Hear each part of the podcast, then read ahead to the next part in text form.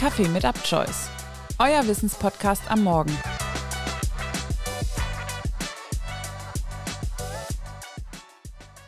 Herzlich willkommen zu einer neuen Folge von Kaffee mit UpChoice, heute aus dem Bereich Natur.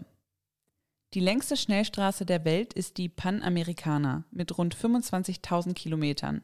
Sie verläuft zwischen Nord- und Südamerika. Allerdings verbindet sie die beiden Subkontinente nicht durchgehend. Zwischen Panama und Kolumbien gibt es eine circa 100 Kilometer lange Lücke. Das sogenannte Darien Gap, der gefährlichste Dschungel der Welt. Im Darien-Dschungel gibt es nicht nur giftige Schlangen, Spinnen, Skorpione und Frösche, sondern auch Krankheiten wie Malaria und Cholera und zudem ein heiß-feuchtes Klima. Darüber hinaus wird das Gebiet von Drogenschmugglern und Paramilitärs kontrolliert. Seit einiger Zeit ist genau dieser so gefährliche Dschungel ein beliebtes Ziel für Survival-Trips. Lange galt eine Wanderung durch den Darien als absolutes Tabu. Ein schwedischer Rucksacktourist wurde bei dem Versuch, den Dschungel zu durchqueren, von einigen Anhängern einer kolumbianischen Guerillabewegung getötet, weil diese ihn für einen amerikanischen Spion gehalten hatten. Erst seitdem 2017 ein Waffenstillstand zwischen der Regierung Kolumbiens und den Anhängern der Guerilla-Bewegung vereinbart wurde, scheint eine Reise durch den Darien nicht mehr gänzlich unmöglich zu sein. Aber warum sollte man freiwillig durch den gefährlichsten Dschungel der Welt reisen und wie funktioniert das eigentlich? Die Nachfrage nach Survival- und Dschungeltouren wird immer größer. Das Abenteuer und Adrenalin lockt viele Touristen in den Dschungel. Verschiedene Unternehmen bieten geführte Touren an denn alleine durch den Darien Gap zu wandern wäre absolut lebensgefährlich. Doch selbst eine geführte Tour birgt einige erhebliche Risiken. Eine Tour durch den Darien beginnt in Panama. Teilnehmer eines solchen Trips werden vorher angewiesen, einige überlebenswichtige Dinge mitzubringen. Neben Seilen, Moskitospray, Essen und der Campingausrüstung wird auch empfohlen, sich Antibiotikum mitzunehmen. Denn wenn man mitten im Darien krank wird oder eine Infektion bekommt, ist nicht klar, wie schnell man dem Dschungel entfliehen kann und ob Hilfe es überhaupt bis zu einem schafft. Der Darien liegt mitten auf der Migrationsroute zwischen Südamerika und den USA. Jährlich schlagen sich hier bis zu 250.000 Migranten auf ihrem Weg in ein vermeintlich besseres Leben durch und das ganz ohne Sicherheitsnetz, Guide oder Medikamente. Viele Migranten sterben auf ihrem Weg, die genaue Zahl ist unklar.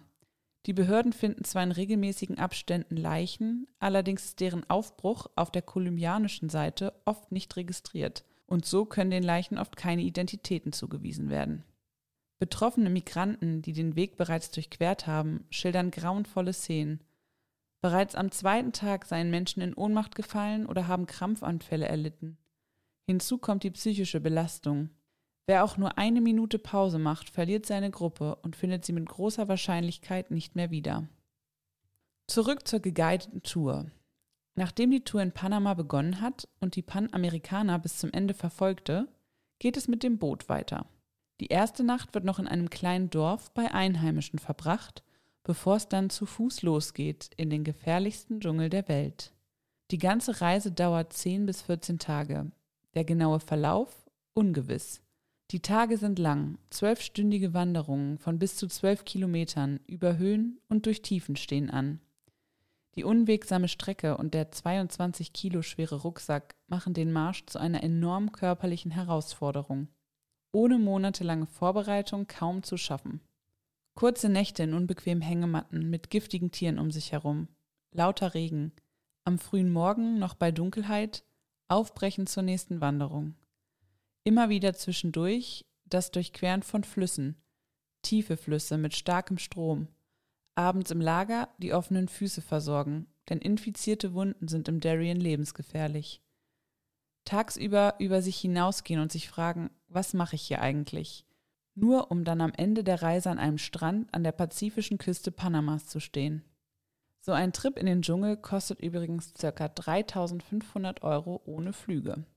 Doch wie schädlich ist dieser Trip eigentlich für unsere Umwelt? Das umweltschädlichste an der ganzen Reise sind die Langstreckenflüge zum Ziel. Tatsächlich wachsen die Pflanzen, die während der Touren im Dschungel zum Durchqueren plattgetreten oder abgeschnitten werden, sehr schnell wieder nach, wodurch nur durch einzelne Touren alle paar Wochen kein großer Schaden entsteht. Zudem wird jeglicher Müll, der währenddessen entsteht, eingesammelt und mitgenommen. Es gibt natürlich auch einige weitaus günstigere Trips hier in Deutschland oder innerhalb Europas, die man zu Beginn machen kann und die keinen Langstreckenflug erfordern. Zum Beispiel zwei Tage Survival-Training im Brandenburgischen Wald oder doch ein einwöchiges Survival-Programm in den Alpen. Würdet ihr einen Survival-Trip machen? Und vor allem, würdet ihr euch in den gefährlichsten Dschungel der Welt wagen? Lasst uns gerne wissen, was ihr denkt. Den Link zu unserem Instagram-Account findet ihr zusammen mit den Quellen in den Show Notes. Die nächste Folge von Kaffee mit Upchoice hört ihr morgen früh mit einem neuen Thema aus dem Bereich der Psychologie. Und die nächste Folge zu Natur und Nachhaltigkeit könnt ihr nächsten Mittwoch hören.